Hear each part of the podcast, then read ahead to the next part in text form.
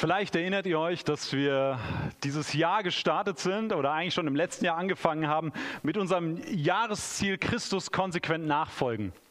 Und wir haben in diesem Jahr fünf Projekte anvisiert. Im November haben wir gestartet, äh, täglich für die Welt beten, im Januar täglich Bibel lesen und ab Mitte Februar mit dem Projekt großzügig spenden.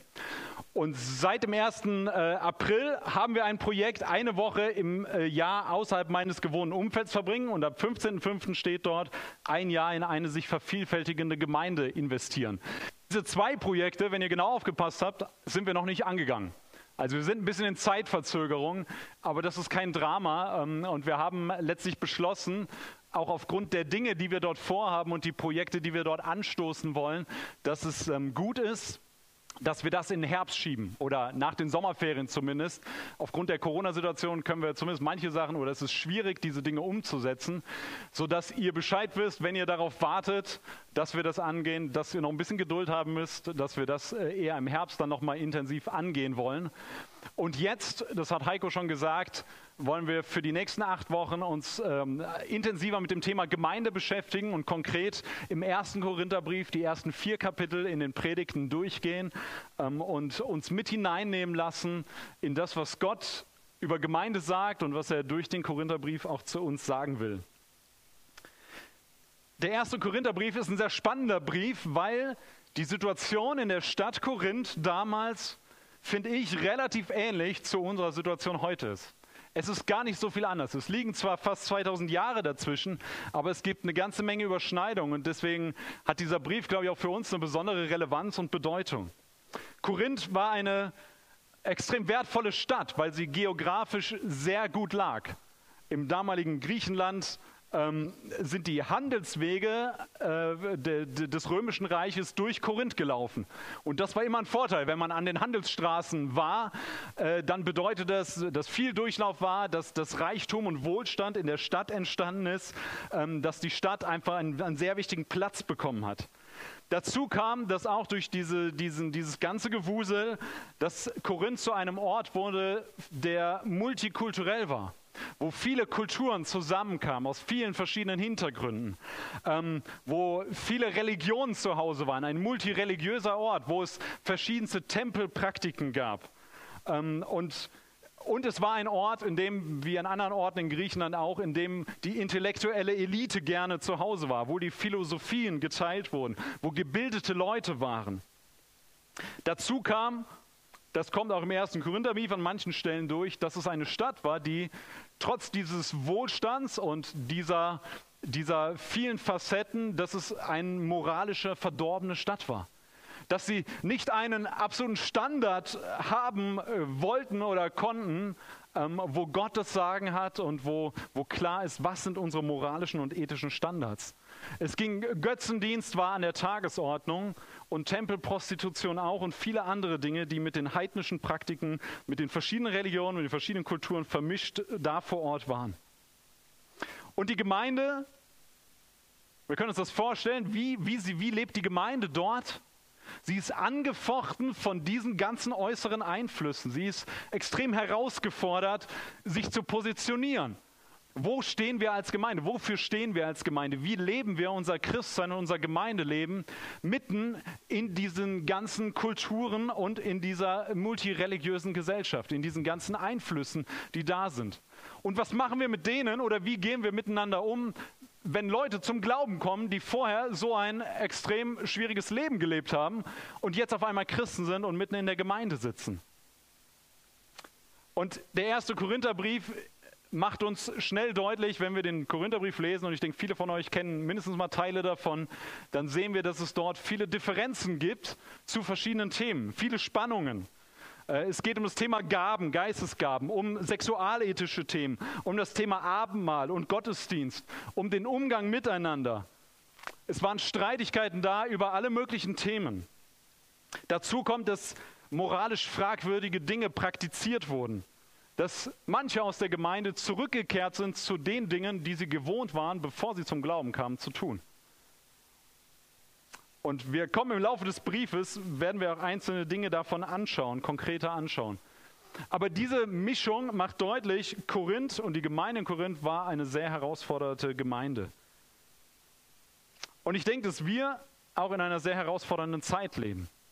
Und das hat nicht nur mit Corona zu tun, sondern auch mit vielen anderen Einflüssen, die auf uns einströmen. Wir leben in einer Kultur und Gesellschaft, die zunehmend säkularer wird, zunehmend entchristlicher, wo die, wo die christlichen Wurzeln auch seit der Reformation oder besonders durch die Reformation geprägt, wo sie immer loser und weniger wurden oder werden. Wir leben in einer Zeit, wo wir immer mehr Kulturen erleben, in unserem Land, wo wir schauen müssen, wie gehen wir miteinander um, wo mehr Religionen äh, präsent werden, wir leben natürlich auch in der sogenannten Postmoderne, wo es normal ist, ein, äh, viele Optionen zu haben, sich nicht festlegen zu wollen, wo die Tatsache, dass wir sagen, hey, es gibt nur eine Wahrheit, eine Überzeugung, dass das abgelehnt wird. Eine zentrale Wahrheit wird abgelehnt. Das ist, das ist Teil unserer Gesellschaft und unserer Kultur, in der wir leben.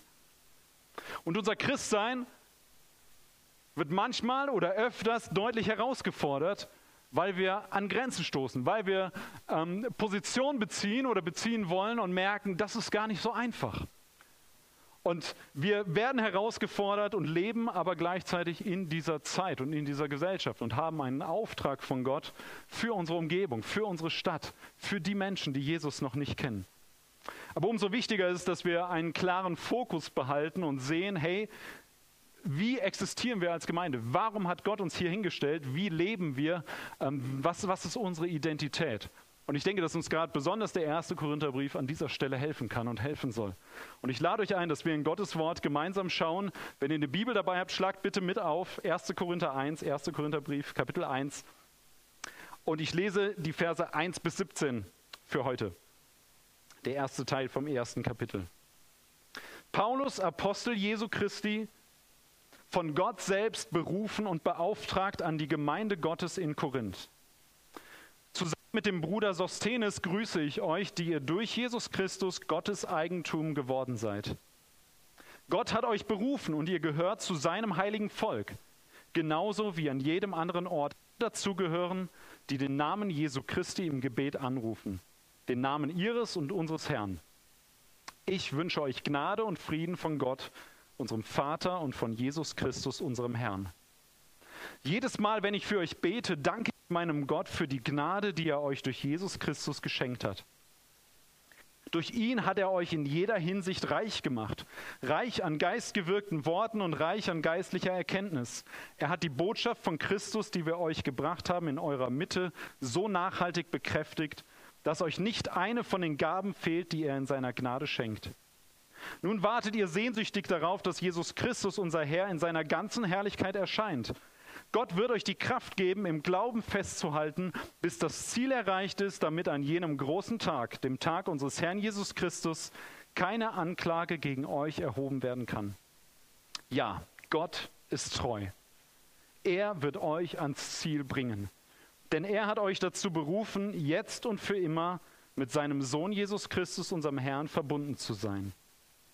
Geschwister, im Namen von Jesus Christus, unserem Herrn, fordere ich euch alle auf, eins zu sein. Redet so, dass eure Worte euch nicht gegeneinander aufbringen und lasst es nicht zu Spaltungen unter euch kommen. Seid vielmehr ganz auf dasselbe Ziel ausgerichtet und haltet in völliger Übereinstimmung zusammen. Warum sage ich das? Von Chloes Leuten habe ich erfahren, dass es Streitigkeiten unter euch gibt, liebe Geschwister.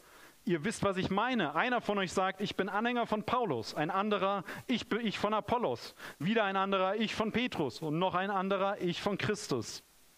Ist Christus denn zerspalten? Bin etwa ich, Paulus, für euch am Kreuz gestorben oder seid ihr auf meinen Namen getauft worden?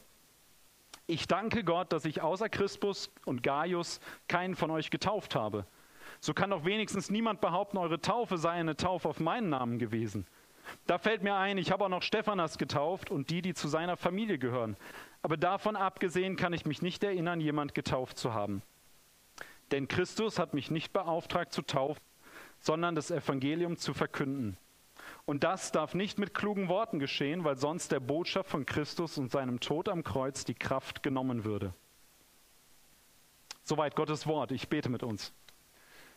Herr, wir danken dir für den ersten Korintherbrief und die Worte, die du Paulus gegeben hast, die du inspiriert hast, um zu uns zu reden, auch heute Morgen. Wir bitten dich, dass du dein Wort für uns öffnest und dass du gleichzeitig unsere Herzen öffnest, sodass wir, dass wir auf das hören, was du uns sagen willst, Herr. Wir wollen deine Worte hören und wollen das tun, was du uns sagst.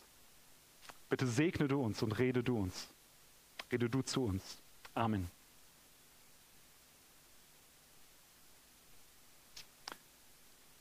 In diesem Textabschnitt haben wir drei Kernabschnitte, drei Gedankengänge. Und die will ich mit euch einzeln durchgehen. Der erste Punkt, ich muss hinten weitermachen, hier, genau, ist, dass Paulus deutlich macht, wir sind von Gott berufen. In den ersten drei Versen fängt Paulus den Brief an und er setzt von Anfang an eine klare Grundlage.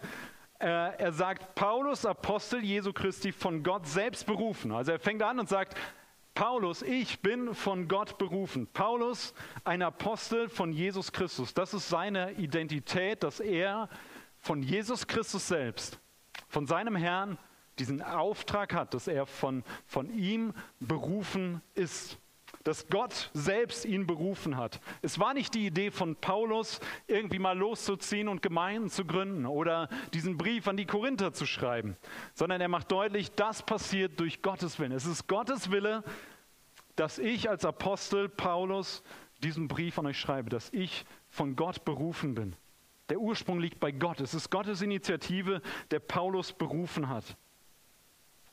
Paulus, Apostel Jesu Christi, von Gott selbst berufen und beauftragt an die Gemeinde Gottes in Korinth.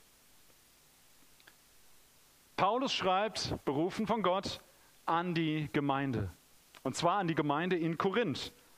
Ich habe das eben schon gesagt, eine Gemeinde, in einer Stadt, die multikulturell und multireligiös war. Und wir können davon ausgehen, dass auch in der Gemeinde das nicht alles nur einfach war, sondern da verschiedene Schichten und Kulturen zusammengekommen sind und verschiedene Prägungen aufeinander getroffen sind. Aber Paulus macht von Anfang an deutlich, sagt, das ist die Gemeinde Gottes. Ihr in Korinth seid die Gemeinde Gottes. Ihr seid Gottes Eigentum durch unseren Herrn Jesus Christus. Ihr seid einzigartig. Das griechische Wort, was hier steht, heißt Ekklesia. Ekklesia ähm, heißt wörtlich herausgerufen. Das heißt, die Gemeinde ist Gottes Eigentum. Sie ist herausgerufen aus der Welt, für Gott zu leben, sein heiliges Volk zu sein, für Gott abgesondert zu sein und gesandt gleichzeitig wieder in diese Welt.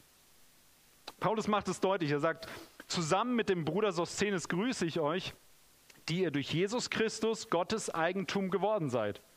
Gott hat euch berufen und ihr gehört zu seinem heiligen Volk. Das ist unsere Rettung, dass Gott uns gerufen hat, dass Gott dich eines Tages gerufen hat und du in seine Gemeinde hineingekommen bist. Wir als Gemeinde in Worms sind wie die Gemeinde in Korinth von Gott zusammengestellt. Wir sind Gottes Eigentum.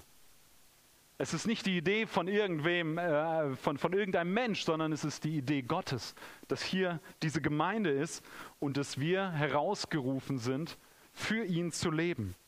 Ihr gehört zu seinem heiligen Volk. Wörtlich steht dort, ihr seid die Geheiligten in Jesus Christus. Das ist unsere Berufung. Heilig zu sein als, als Gottes Volk, als seine Gemeinde. Und diese Berufung, heilig zu sein, hat immer zwei, zwei Teile, zwei Aspekte in der Bibel. Zum einen macht es deutlich, es ist unsere Stellung, in die wir haben in Jesus Christus. Wir sind heilig, deswegen kann Paulus schreiben, ihr seid die Heiligen, weil wir verbunden sind mit Jesus, weil er uns Rettung geschenkt hat, weil wir seine, seine Vollkommenheit bekommen haben und er unsere Sünde genommen hat. In dem Moment, wo du zum Glauben kommst an Jesus, sieht Gott dich als heilig an. Du gehörst zu seinem heiligen Volk. Das ist der Status, in den Gott uns ruft, in dem Moment, wo wir Christen werden. Und gleichzeitig meint heilig, dass wir berufen sind, heilig zu leben, ähm, den Prozess der Heiligung. Das heißt, dass wir, nachdem wir zum Glauben gekommen sind, in dem Prozess sind, Jesus ähnlicher zu werden. Wir sind nicht auf einen Schlag vollkommen. Aber Gottes Anliegen ist es, in uns zu wirken, dass wir ihm immer ähnlicher werden. Das ist unsere Berufung als Gemeinde Gottes. Wir sind berufen, in dieser Welt eins zu sein, dazu kommen wir später noch.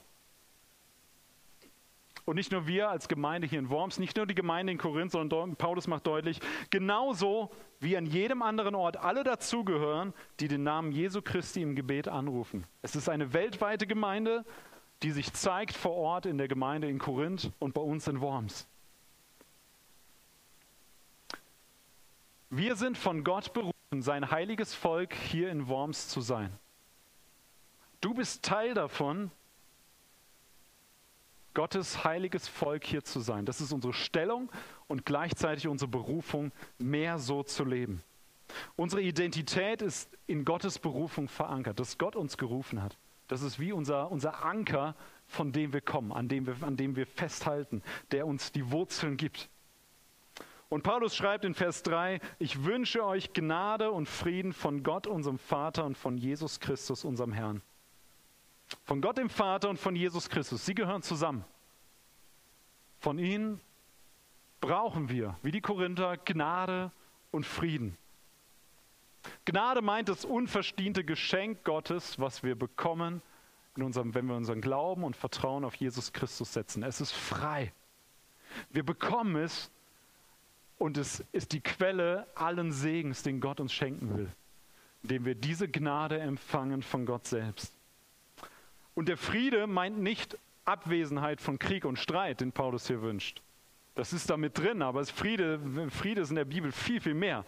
Es meint Gottes Frieden, Gottes Shalom. Es meint einen umfassenden Frieden, was Gottes Plan und Ziel mit uns ist.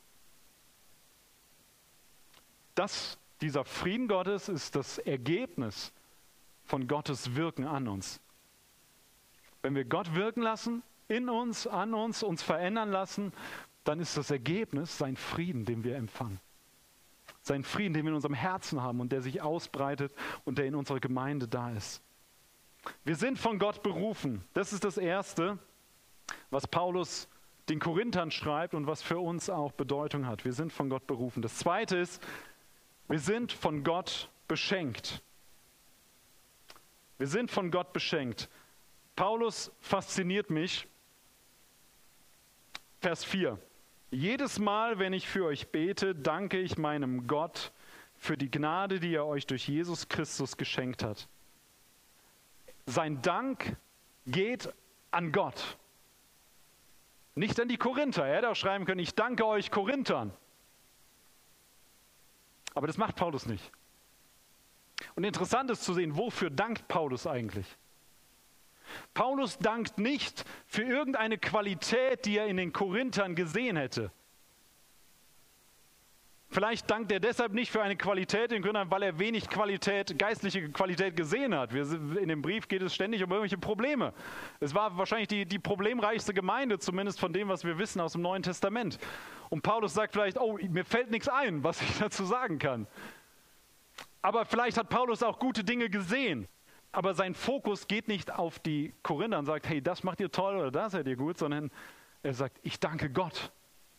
Wofür dankt er Gott? Für die Gnade, die er gegeben hat, den Korinthern, durch Jesus Christus. Das ist interessant. Die Korinther können sich nichts auf das einbilden, wofür Paulus dankt. Paulus dankt Gott, dass Gott in seiner Gnade an den Korinthern gewirkt hat. Es ist das Geschenk, was Gott den Korinthern gemacht hat, wie er sie zum Glauben gerufen hat. Es ist Gottes Gnadenwerk in, in, in den Geschwistern in Korinth, was Paulus im Fokus hat, wofür Paulus dankt. Und das ist hilfreich. Wir dürfen danken für Dinge, die, die konkret gut sind, auch in, die, die wir erleben miteinander und aneinander. Aber ich glaube, der Fokus, den Paulus hat, der ist extrem wertvoll. Der hilft uns mit Gottes Augen unsere Gemeinde zu sehen. Dankst du für die Geschwister, die hier um dich rumsitzen oder die in deinem Hauskreis sind oder mit denen du zusammen zu tun hast in unserer Gemeinde? Dankst du Gott für das, was er getan hat und was er tut? Das ist etwas, für das du immer danken kannst. Immer. Wenn es dir schwerfällt, dankbar zu sein für deinen Bruder oder deine Schwester, weil gerade irgendwas quer liegt oder irgendwas, was dich da, da schwierig ist, dann fordert dich Gottes Wort auf, Gott trotzdem zu danken und in besonderer Weise für das zu danken, was Gott bewirkt hat. Dass Gott meine Schwester oder meinen Bruder gerettet hat. Dass seine Gnade dort sichtbar ist. Auch wenn ich es vielleicht gerade nicht so sehe, aber Gott sieht es und Gott wirkt daran und Gott freut sich daran. Und das sollte unsere Sicht sein, wenn wir uns umschauen und wenn wir miteinander umgehen. Wir sind von Gott beschenkt und wir dürfen Gott danken für sein Werk in uns und in den anderen. Und das bereitet uns vor auf Vers 10, da kommen wir später zu, den Blick auf die Einheit. Das hat, glaube ich, ganz viel damit zu tun, dass dieser Blick uns hilft, tatsächlich Einheit zu leben, wie Gott sich das vorstellt. Aber Paulus hört damit nicht auf. Er sagt nicht nur allgemein, ich danke Gott für die Gnade, die er euch geschenkt hat, sondern er sagt, er hat euch in jeder Hinsicht reich gemacht in ihm. Das heißt, Gottes Gnade hat dazu bewirkt, dass die Korinther reich sind. Später schreibt er, dass sie keinen Mangel haben. Reich meint nicht ähm, finanzielle Reichtum. Vermutlich oder vielleicht hatten die auch ganz gut Geld, aber das meint nicht Paulus hier, sondern er, er konkretisiert das und sagt, er hat euch in jeder Hinsicht reich gemacht, reich an geistgewirkten Worten und reich an geistlicher Erkenntnis. Ihr seid reich beschenkt als Korinther darin, Gottes Wort zu verstehen, Erkenntnis, die Wahrheit zu verstehen und Wahrheit zu vermitteln, Lehre zu vermitteln in Worten und in Erkenntnis. Darin seid ihr reich. Und das spielt an auf die Gaben, die die Korinther hatten und wo er auch einige Kapitel später im Brief dazu stehen. Und gerade diese beiden Gaben von Wortgaben und Erkenntnisgaben ähm, waren besonders beliebt bei den Korinthern. Und vermutlich ist es auch so, dass sie wirklich reichlich davon hatten, dass sie gut ausgestattet waren. Sie waren sehr verbreitet. Gott hat ihnen das Reich geschenkt. Aber gleichzeitig sehen wir einige Kapitel später, dass es auch zu Schwierigkeiten geführt hat oder zu Schwierigkeiten führen kann. Wir sehen das auch gleich noch, wenn wir im Kapitel 1 weitergehen. Für uns als FEG Worms heißt das, Gott teilt uns das zu, was wir als Gemeinde brauchen. Wie er den Korinthern das zugeteilt hat, was sie brauchen. Ich glaube nicht, dass, dass Gott jeder Gemeinde zu jeder Zeit immer alle Gaben und das volle Paket schenkt. Aber dass Gott uns immer das gibt, was wir brauchen, um das zu tun, wozu Gott uns beauftragt hat, davon bin ich zutiefst überzeugt. Und das ist das, was wir hier sehen. Wir bekommen nicht mehr und wir bekommen auch nicht weniger. Gott vertraut uns das an, was wir brauchen. Und das heißt, mit dir, mit mir, mit uns gemeinsam haben wir alles von Gott bekommen, was wir brauchen, um das zu tun, wozu Gott uns beauftragt. Wir brauchen nicht nach dem streben, was wir nicht haben sondern sehen, was hat Gott uns gegeben und wozu beauftragt er uns. Wir sind von Gott reich beschenkt. Gott versorgt und leitet seine Gemeinde. Darauf dürfen wir vertrauen. Und Paulus geht weiter. Er sagt, nicht nur die Gaben habt ihr bekommen, er hat die Botschaft von Christus, die wir euch gebracht haben, in eurer Mitte so nachhaltig bekräftigt, dass euch keine Gabe fehlt und dass ihr sehnsüchtig darauf wartet, dass Jesus in seiner Herrlichkeit wiederkommt. Ihr habt keinen Mangel, das hatten wir schon gleich, äh, hatten wir schon gerade. Und die Korinther sind beauftragt, die Botschaft, die sie empfangen haben, weiterzugeben und auf die Wiederkunft von Jesus Christus zu warten. Jesus kommt eines Tages wieder. Das ist die Realität. Das ist das, was wir in der Bibel sehr deutlich finden. Er wird erscheinen in seiner ganzen Herrlichkeit. Dieser herrliche Tag wird kommen. Es wird ein Tag sein, ab dem Zeitpunkt wird es hundertprozentig kein Corona geben, keine Tränen, kein Leid in der Gegenwart Gottes. Und wir werden bei ihm sein. Das ist die Perspektive. Und wir stehen hier und das ist die Perspektive hier. Jesus kommt wieder, sagt Paulus. Das ist gewiss. Das dürft ihr wissen aufgrund seines Wortes. Und ihr habt die Botschaft von Christus hier empfangen. Und jetzt dürft ihr leben und das verbreiten und weitergeben, diesen Auftrag leben, den Gott uns gibt, bis zu dem Zeitpunkt, wenn er wiederkommt. Wann das ist, wissen wir nicht. Aber wir wissen, dass er kommt. Und die Zeit bis dahin ist die Zeit, in der wir Gottes Auftrag leben und leben dürfen. Und Gott gibt weiter Zusagen. Gott wird euch die Kraft geben, im Glauben fest zu bleiben, bis das Ziel erreicht ist. Wie wunderbar ist das? Gott wird uns die Kraft geben. Es hängt nicht an meiner Kraft, dass ich irgendwie durchhalte. Dann hätte ich wenig Hoffnung. Wer weiß, ob ich morgen so viel Kraft habe wie heute? Wer weiß, ob das nächste Woche, nächstes Jahr, wer weiß, was passiert? Aber Paulus sagt, Gott wird euch die Kraft geben. Er wird euch festmachen. Er wird euch helfen, im Glauben fest zu bleiben. Bei all den Anfeindungen, da wo ihr lebt. Die Korinther, erinnert euch dran, an die ganze Situation, an die Gesellschaft, an die Strömungen, die von außen einbrechen, die Einflüsse, die da sind, die die Gemeinde herausfordern, all die Anfeindungen. Gottes Kraft wird euch da durchtragen. Bis zu dem Tag, wenn Jesus kommt. Und genauso, wir als Gemeinde und du als Einzelner, wenn du Jesus nachfolgst, du hast die Zusage, bei all den Anfeindungen und Herausforderungen, die du vielleicht gerade jetzt oder in der nächsten Zeit erlebst, es ist Gottes Kraft, die dich durchhalten lässt bis zum Ende, die deinen Glauben festmacht bei ihm, sodass wir das große Ziel vor Augen haben, dass Jesus wiederkommt. Und die wunderbare Botschaft, die noch dazu kommt, ist das, was Paulus dann schreibt, damit an jenem großen Tag, dem Tag unseres Herrn Jesus Christus, keine Anklage gegen euch erhoben werden kann. Das ist das Bild vom Gerichtssaal, vom letzten Gericht. Und Paulus sagt, Gottes Kraft macht euch fest im Glauben, darauf dürft ihr vertrauen bei all den Anfeindungen. Und ihr werdet am letzten Tag kein nicht, nicht angeklagt werden, nicht verklagt werden an dem Gericht. Ihr seid unverklagbar, heißt es dort.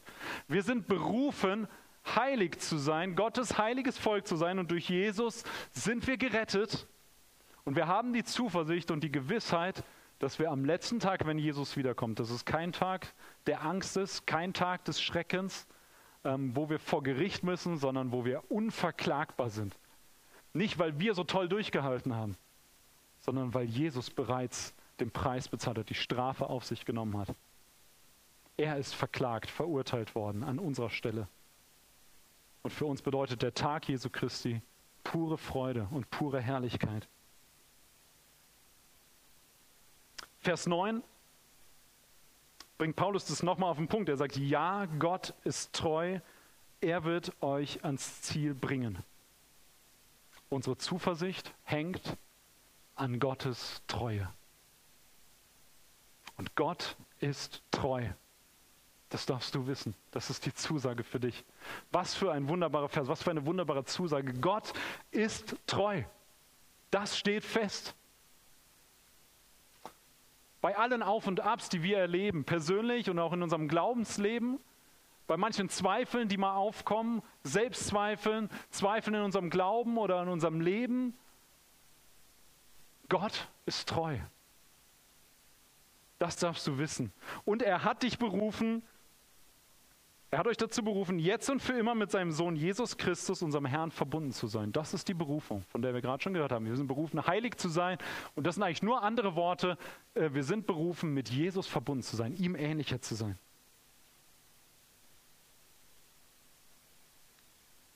Das dritte von Gott vereint, ab Vers 10.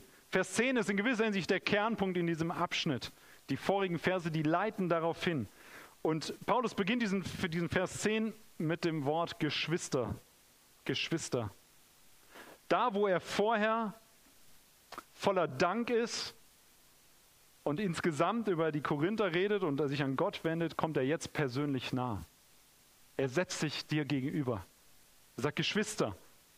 Und in dieser Nähe bringt Paulus eine klare Ermahnung, eine klare Ansprache an die Korinther. Er sagt, ich ermahne euch aber oder ich fordere euch alle auf, eins zu sein. Sein Ton ändert sich. Vorher die Dankbarkeit und jetzt kommt die Ermahnung. Und Paulus ermahnt im Namen unseres Herrn Jesus Christus. Es ist nicht, ist nicht die Idee oder Vision oder, oder Vorstellung von Paulus und seine Meinung, dass die Gemeinde eins sein sollte, dass das doch gut wäre, sondern er sagt, das ist von Jesus Christus. Ich ermahne euch, ich fordere euch auf, im Namen von Jesus eins zu sein. Und wir wissen hundertprozentig, dass das das Anliegen von Jesus mit uns als Gemeinde ist. weil Jesus selbst dafür gebetet hat. Im Johannes-Evangelium Kapitel 17 lesen wir dieses wunderbare Gebet von Jesus, wo er betet, dass wir als seine Gemeinde, als seine Jünger, als seine Nachfolger so eins sind, wie er mit dem Vater eins ist. Und deswegen weiß Paulus hundertprozentig, und wir dürfen es wissen, dass es Gottes Ziel mit uns als Gemeinde ist, dass wir eins sind. Dass es keine Spaltung gibt, dass wir nicht gegeneinander sind, sondern dass wir verstehen, dass wir von Gott zusammengefügt sind, dass das unser Platz ist. Wörtlich heißt es, dass wir dasselbe sprechen, dass wir einmütig sind. Und Paulus führt das auf und er sagt, seid vielmehr ganz auf dasselbe Ziel ausgerichtet und haltet in völliger Übereinstimmung zusammen. Das ist das, wenn er hier Einheit im Kopf hat oder Einmütigkeit im Kopf hat, sagt er, seid auf dasselbe Ziel ausgerichtet, habt dieselbe Gesinnung und dieselbe Erkenntnis und Überzeugung. Paulus meint nicht damit, dass alles ein Einheitsbrei ist in der Gemeinde. Korinth, gerade Korinth zeigt ja, dass es sehr unterschiedlich ist und dass es auch eine Unterschiedlichkeit geben äh, kann und geben soll und geben wird. Aber wir kommen gleich nochmal darauf zurück, was, was, was ich denke, was Paulus genau damit meint, mit diesem Ziel, mit dieser Zielrichtung. Die Realität in Korinth ist jedenfalls das, was wir ab Vers 11 lesen. Warum sage ich das? Von Chloes Leuten habe ich erfahren, dass es Streitigkeiten unter euch gibt. Da gibt es Streit, da gibt es Stress. Das ist das, was Paulus zu Ohren gekommen ist. Und wir lesen dann noch ein bisschen weiter und erfahren, dass es so war, dass die Leute sich in verschiedene Gruppen sortiert haben in Korinth. Jeder hatte irgendwie seinen Lieblingslehrer oder seinen Lieblingsleiter. So klingt es jedenfalls. Die einen haben gesagt, hey, ich gehöre zu Paulus, ich bin, Paulus finde ich ganz super und ich, ich höre auf den. Nächster hat gesagt, zu Apollos, der ein begabter Lehrer war in der Gemeinde. Jeder, jemand anderes hat gesagt, nee, ich gehöre zu Petrus. Petrus ist wichtiger. Ich brauche nicht auf Paulus hören, ich höre auf Petrus. Und dann gab es noch andere, die haben gesagt, wir gehören zu Christus, nicht zu den anderen dreien. Ähm, und es ist nicht hundertprozentig klar, wie diese Aufteilung oder Zuordnung zusammenkam, aber zwei Vermutungen sind zumindest, die, die relativ naheliegend sind, ist, dass, dass sie vielleicht unterschiedlich gepredigt haben und unterschiedlich geleitet haben und dass die Leute gesagt haben, ah, das gefällt mir besser oder das gefällt mir besser, also gehöre ich zu dem. Ähm, und dadurch, dass das Thema der Taufe angesprochen wird, dass es vielleicht die, der, der Gedanke da war, wenn dich jemand getauft hat von diesen Leitern, dann hattest du ein besonderes Verhältnis zu dem, eine besondere Beziehung, eine besondere Verbindung, ähm, sodass du gesagt hast, hey, dazu gehöre ich, damit identifiziere ich mich. Und Paulus macht sehr klar und sehr deutlich, sagt, das hat keinen Platz in der Gemeinde. Das führt zu Trennungen. Das führt zu Spaltung. Und er macht sehr deutlich und sagt den Korinthern im Prinzip, hey, hört damit auf. Hört damit auf. Seid eins. Seid auf dasselbe Ziel ausgerichtet, mit derselben Überzeugung. Und genauso sagt Gott auch uns das, weil das für unsere Identität als Gemeinde wichtig ist, für unseren Auftrag in unserer Stadt. Und was Paulus im Kopf hat, denke ich, hat mit dem Vers 17 zu tun, das, was nach dieser Ausführung kommt von den unterschiedlichen Streitigkeiten und Parteiungen. Sagt, wenn, wenn er sagt, wir sollen eins sein mit derselben Ausrichtung und derselben Überzeugung, was ist wirklich zentral? Was ist das, worauf wir ausgerichtet sein sollen? Was ist das, was uns zusammenhält, was der Kernpunkt ähm, unserer, unserer Gemeindeidentität ist?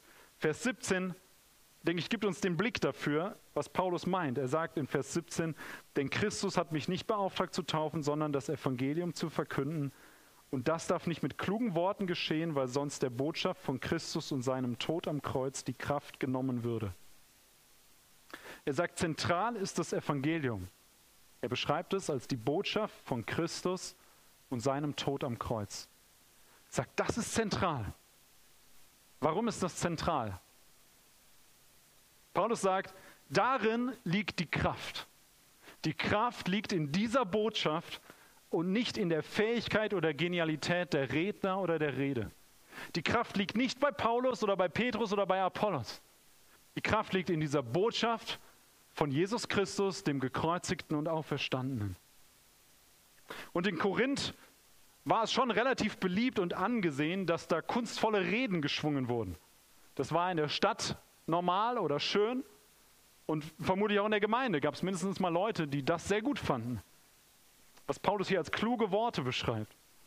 Und er sagt, das macht den Fokus zunichte. Das macht die Botschaft von Jesus Christus zunichte. Weil das die kunstvolle Rede den Fokus auf den Prediger oder auf den Redner legt, auf den Leiter. Und er sagt, damit wird die Botschaft zunichte, in der aber die Kraft liegt. Und das ist das, was Paulus ausführt ab Vers 18. Da kommen wir nächste Woche zu. Es geht nicht um die Performance, sondern es geht um die Botschaft. Die Kraft der Botschaft von Jesus Christus gegenüber den klugen Worten. Mit anderen Worten, der Gottesdienstbesuch ist kein Kinobesuch. Das mögt ihr stocken, weil ihr sitzt ja in einem Kino hier. Hä? Der Gottesdienst ist kein Kinobesuch und trotzdem ist es schön, dass wir Kinosessel haben, aber wir dürfen das nicht verwechseln. Wir dürfen das nicht verwechseln. Auch wenn sich das so anfühlt wie in einem Kino, das ist wunderbar. Ich liebe das auch, ich genieße das. Aber Gottesdienst ist nie passiv und konsumorientiert. Es ist nicht die Performance oder das Entertainment, sondern Paulus sagt klar, es ist die Botschaft von Jesus Christus und seinem Tod am Kreuz. Das führt Menschen dazu, auf Jesus Christus zu vertrauen und nicht auf Menschen. Das ist die Gefahr in Korinth und bei uns vielleicht auch immer wieder. Wir vertrauen auf Menschen anstatt auf Jesus Christus. Und Paulus sagt, nein, schaut darauf. Das ist die Botschaft. Und ich will dich herausfordern, wenn du dein Vertrauen noch nicht auf Jesus Christus gesetzt hast, dass du das jetzt tun kannst, dass du das heute tun kannst. Weil diese Botschaft die Kraft hat, dein Leben zu verändern. Viele von uns haben das erlebt. Wir als Gemeinde stehen dafür, dass Jesus Christus real ist und lebt und dass er unser Leben verändert hat, dass er uns neu gemacht hat. Du darfst dein Vertrauen auf Jesus setzen, weil die Kraft in dieser Botschaft von Jesus Christus liegt. Das Wesen des Evangeliums ist nichts, was den Menschen erhebt und groß macht, sondern was Gott allein alle Ehre gibt. Paulus sagt, wir leben Einheit als Gemeinde durch die Botschaft des Evangeliums. Das, denke ich, ist der Zusammenhang von Vers 10 bis Vers 17. Er sagt im Prinzip, seid eins, indem ihr auf das Evangelium von Jesus Christus ausgerichtet seid. Und das gilt für uns als FEG Worms. Darin liegt die Kraft für uns als Gemeinde, in dieser Zeit, in dieser Gesellschaft, in dieser Kultur, in dieser Welt zu leben und unseren Auftrag zu leben, indem wir eins sind, auf dasselbe Ziel ausgerichtet, nämlich die Botschaft von Jesus Christus und dieselbe Überzeugung, dass das unser Kern, unser Ankerpunkt ist. Dass wir wissen, wie Paulus anfängt, dass, er, dass Gott uns berufen hat als Gemeinde, dass es Gottes Wille ist, dass er uns beschenkt hat in seiner Gnade überreich mit allem, was wir brauchen, um seinen Auftrag auszuführen und dass es unser Ziel ist und dass es Gottes Ziel mit uns ist, dass wir eins sind, ausgerichtet auf das Evangelium von Jesus Christus. Lasst uns diesen Fokus haben. Lasst uns diese Grundlage nicht vergessen. Amen. Ich bete mit uns.